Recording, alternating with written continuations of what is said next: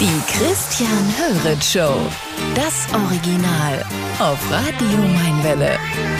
Tja, und äh, wir haben einen besonderen Gast hier heute im Mainwelle Sendestudio. Er ist Arzt, ja, Chefarzt. Er ist Unternehmer. Er ist äh, Präsident der Spielvereinigung oder Geschäftsführer. Ja.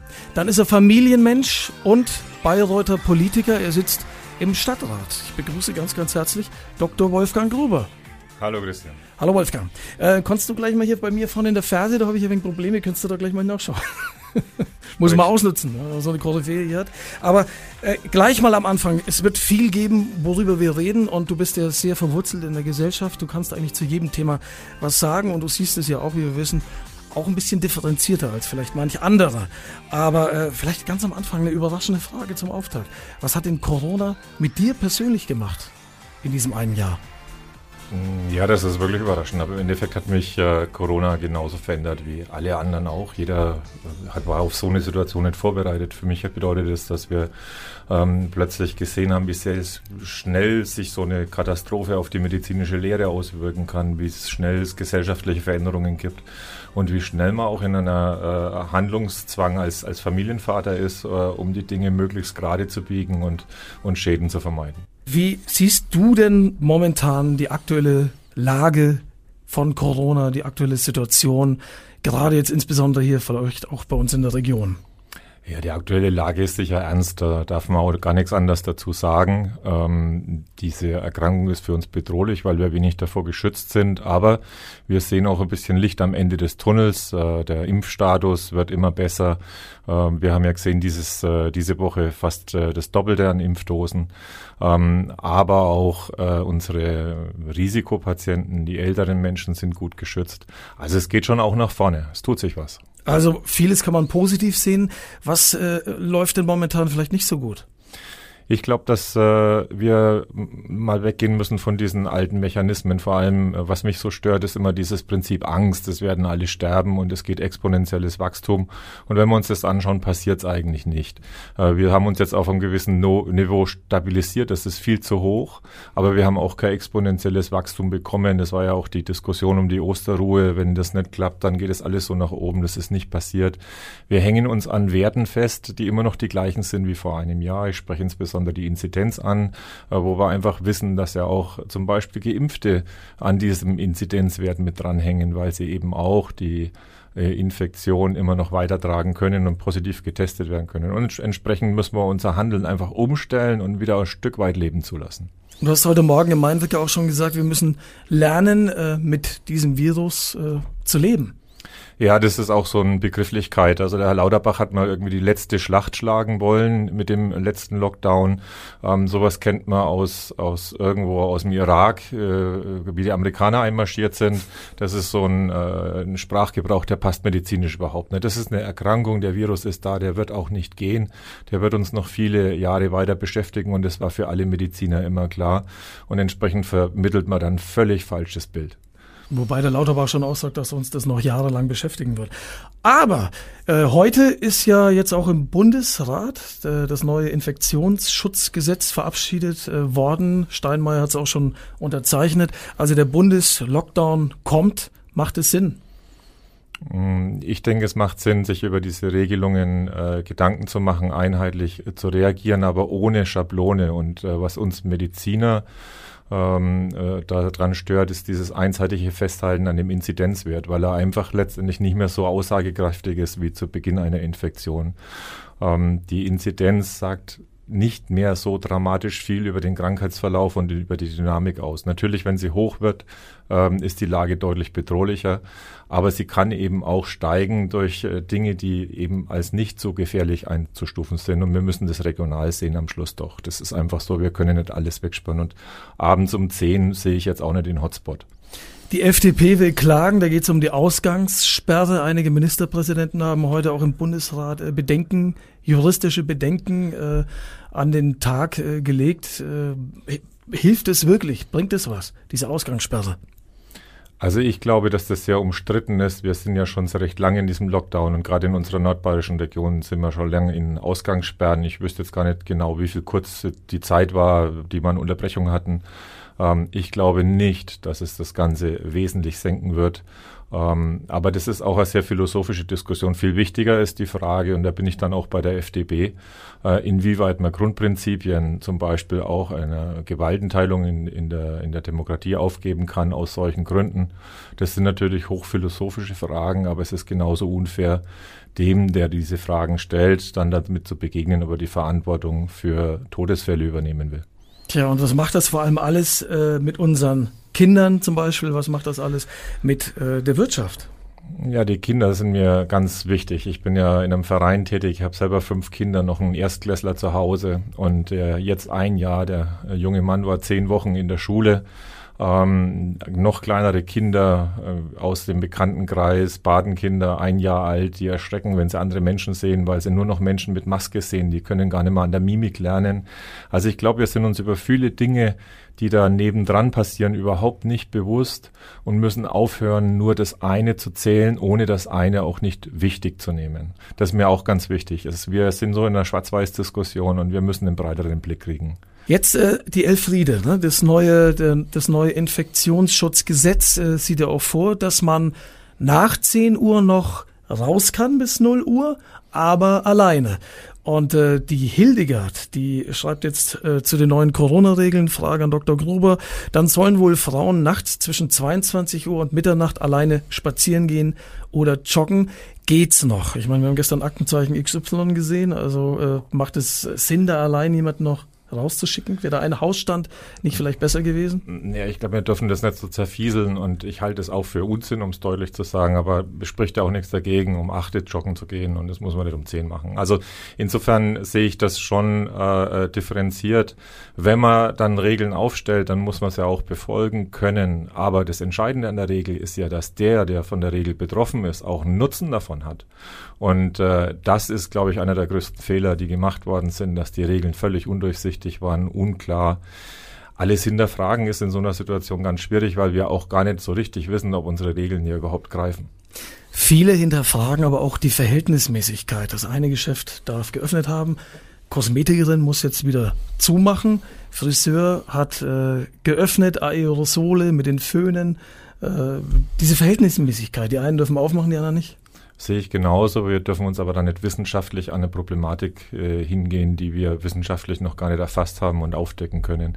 Aber es sind natürlich viele widersprüchliche Regeln und äh, wir müssen auch lernen, dass wir im Verlauf unsere Meinungen auch ändern und äh, auch die Regeln anders aufstellen. Yvonne will wissen, lieber Herr Dr. Gruber, was halten Sie von der Maskenpflicht? Ja, die Maskenpflicht war natürlich einer der ersten Notnagel am, am, Anfang mit den einfachen chirurgischen Masken. Da wissen wir in der Medizin schon lange, dass die eigentlich relativ wenig bewirken. Die FFP2-Masken haben sicherlich ihren Nutzen. Den haben die für 60 Minuten, 70 Minuten. Ich halte es aber mittlerweile für durchaus äh, diskussionsbedürftig, ob man nicht an der frischen Luft einfach mal äh, die Maske auch runter tun darf. Denn wir wissen, dass an der frischen Luft praktisch kein Infektionsrisiko ist. Wir müssen uns da schärfen. Im Innenräumen halte ich das für richtig. Die Christian Höret Show. Das Original. Auf Radio Mainwelle. Mit Dr. Wolfgang Gruber. Sehr spannende halbe Stunde haben wir schon. Jetzt ist Halbzeit. Ne? Du als Geschäftsführer von der Spielvereinigung Bayreuth. Halbzeit, jetzt geht's in die zweite Halbzeit. Und äh, Tamara, hast du eine Frage? Oh ja. Dr. Wolfgang ja, Gruber. Und zwar eine ganz dringende. Ja. Wie groß sind Sie? Sie sind riesig. Wow. 1,97. 1,97. Ja, das wäre auch Meine Mutter ein guter... hat mich viel zu oft den Regen stehen lassen. wäre auch ein guter Basketballspieler. Ja, Handballer, zweite Liga. Ach, schau, schau ja, an. Nicht schlecht, genau. Jetzt muss ich erst mal, Mensch, die Heike hat eine WhatsApp geschri geschrieben. Ich bin hier vorhin auf diese Verhältnismäßigkeit eingegangen. Äh, Kosmetikstudios müssten wieder schließen. Ist mir so rausgerutscht. Nein, das stimmt natürlich nicht. Heike, du hast recht, Kosmetikstudios dürfen weiterhin geöffnet bleiben, wenn sie bestimmte pflegerische und hygienische Behandlungen durchführen. Das stimmt schon noch.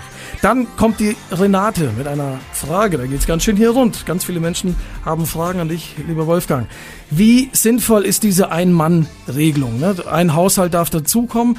Jetzt darf ihre Tochter kommen, aber der Schwiegersohn, das wäre dann die zweite Person, muss natürlich zu Hause bleiben. Sie fühlt sich da äh, verletzt in ihren äh, Menschenrechten weiß nicht, ob es die Menschenrechte sind, aber ich glaube, man fühlt sich verletzt in seinem Familiengefühl. Und äh, man muss sagen, ich glaube, der Gesetzgeber hat ja eigentlich andere Dinge im Auge. Er wollte feiern, Fäden irgendwie vermeiden und hat eigentlich weniger den Blick auf normales Familienleben gerichtet. Natürlich ist die Regelung als solche nicht unbedingt sinnig. Eine äh, andere, ja genau, weil wir eben, das wollte ich noch fragen, Supertramp. Hast du eigentlich Lieblingsmusik? Ja, natürlich. Also ich war in meiner Jugend großer Queen-Fan und immer noch, ja. Aber ansonsten bin ich recht flexibel mit so vielen Kindern in meinem Leben, fünf Stück. Ja. Muss man alle Musik anhören. Und Disney-Lieder kenne ich alle.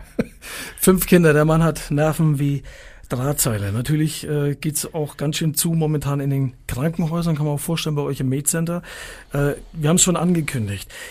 Ich frage ganz äh, kurz und knackig, ist das Gesundheitssystem momentan überlastet? Nein, definitiv nicht. Und wir sind auch ganz weit davon weg. Und ich äh, wundere mich auch immer, dass das so als politisches Druckmittel und als angstauslösendes Mittel äh, betrieben wird.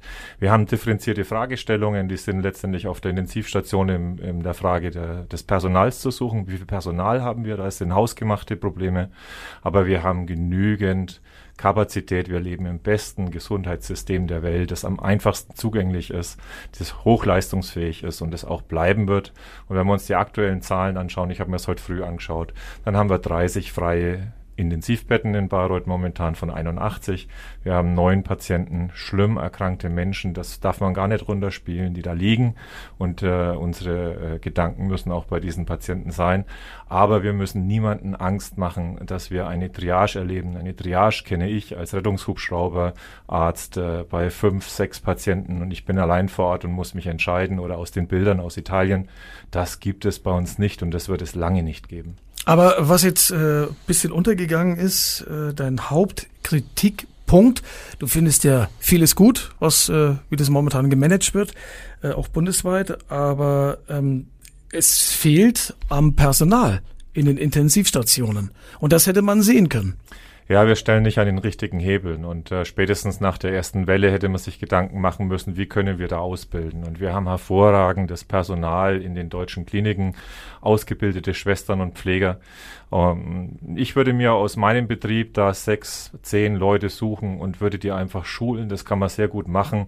Das sind ja alles Menschen, die drei Jahre ausgebildet sind, über viele Jahre im Beruf stehen, hochmotiviert sind. Und die Problematik auf der Intensivstation ist ja nicht, dass wir da zwei Beatmungsgeräte brauchen sondern wir brauchen drei bis vier Mann pro Patient, um die Patienten zu versorgen, wo sonst vielleicht einer oder zwei reichen.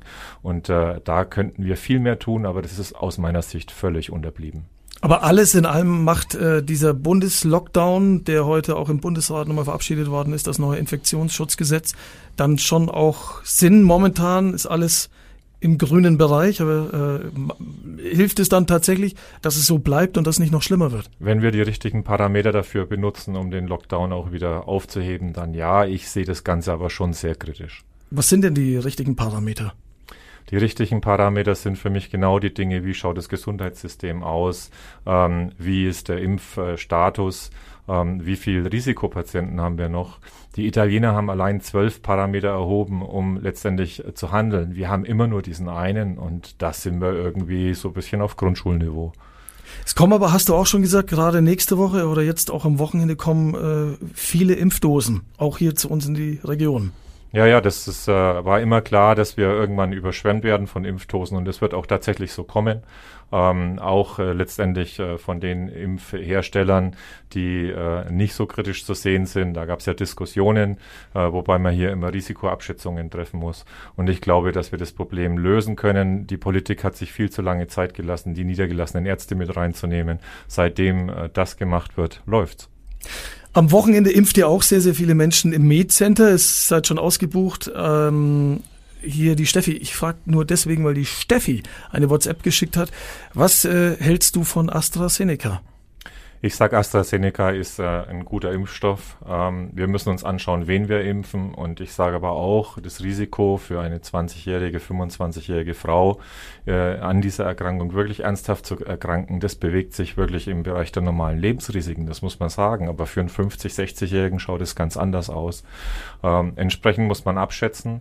Ich glaube, dass die Entscheidungen, die getroffen sind, richtig sind. Was ich kritisiere, ist, dass die Politik äh, wieder so massiv eingegriffen hat in diese Dinge, die Prüfung durch die Europäische Kommission hat zwei Tage gedauert. Das erlebt man sonst nicht. Das dauert sonst Monate. Das war eine politische Entscheidung. So, abschließend, äh, zumindest was diesen Blog angeht, noch eine ganz, ganz wichtige äh, Frage. Äh, denn es gibt ja noch andere Krankheiten als Corona. Ja, das bewegt uns ganz besonders, denn es sind ganz viele Menschen auf der Strecke geblieben. Das sind die psychischen Erkrankungen, diese Vereinzelung von alten Menschen, äh, Kinder, ähm, die kein soziales Verhalten äh, mehr ausüben können, die ihren Sport nicht machen können. Nicht jeder lebt in so einer tollen Situation, äh, wie ich das habe mit einem Haus und einem Garten, sondern es gibt in München Menschen, die auf 60 Quadratmeter leben müssen. Also ich glaube, diese Menschen hat man vergessen und dann natürlich auch die vielen, die ernsthaft erkrankt sind, die machen uns große Sorgen. Wir schieben eine riesen Bugwelle an schweren Erkrankungen, vielleicht sogar auch tödlichen Erkrankungen. Die Deutsche Krebsgesellschaft hat sich diese Woche zu Wort gemeldet. Vor uns her sind viele Voruntersuchungen ausgefallen. Wir müssen wieder alle zählen. Also das ganze Ausmaß, das äh, kann man ja wahrscheinlich jetzt noch gar nicht abschätzen. Wir haben auch schon äh, über unsere Kinder vorhin geredet und wir kriegen ganz, ganz viele Fragen auch von Fans der Spielvereinigung Bayreuth. Du bist ja auch Geschäftsführer der Spielvereinigung, der Motor der Altstadt im Jubiläumsjahr. Äh, kann man jetzt schon was sagen? Äh, wird tatsächlich noch was gespielt? Eine Aufstiegsrunde Schweinfurt, Aschaffenburg, Spielvereinigung Bayreuth. Hat sich da der Bayerische Fußballverband schon geäußert? Also es fällt ja schwer, nach den schwierigen Themen über sowas zu reden, aber es gehört auch zu unserem Leben. Ja, wir werden spielen. Äh, Mitte Mai wird's losgehen. Ähm, es wird äh, Ausscheidungsspiele zwischen den Playoff-Kandidaten geben, die dann letztendlich in die Delegation wollen, also drei Mannschaften. Und dann äh, sind wir sehr, sehr optimistisch, dass wir dann eine gute Rolle spielen können.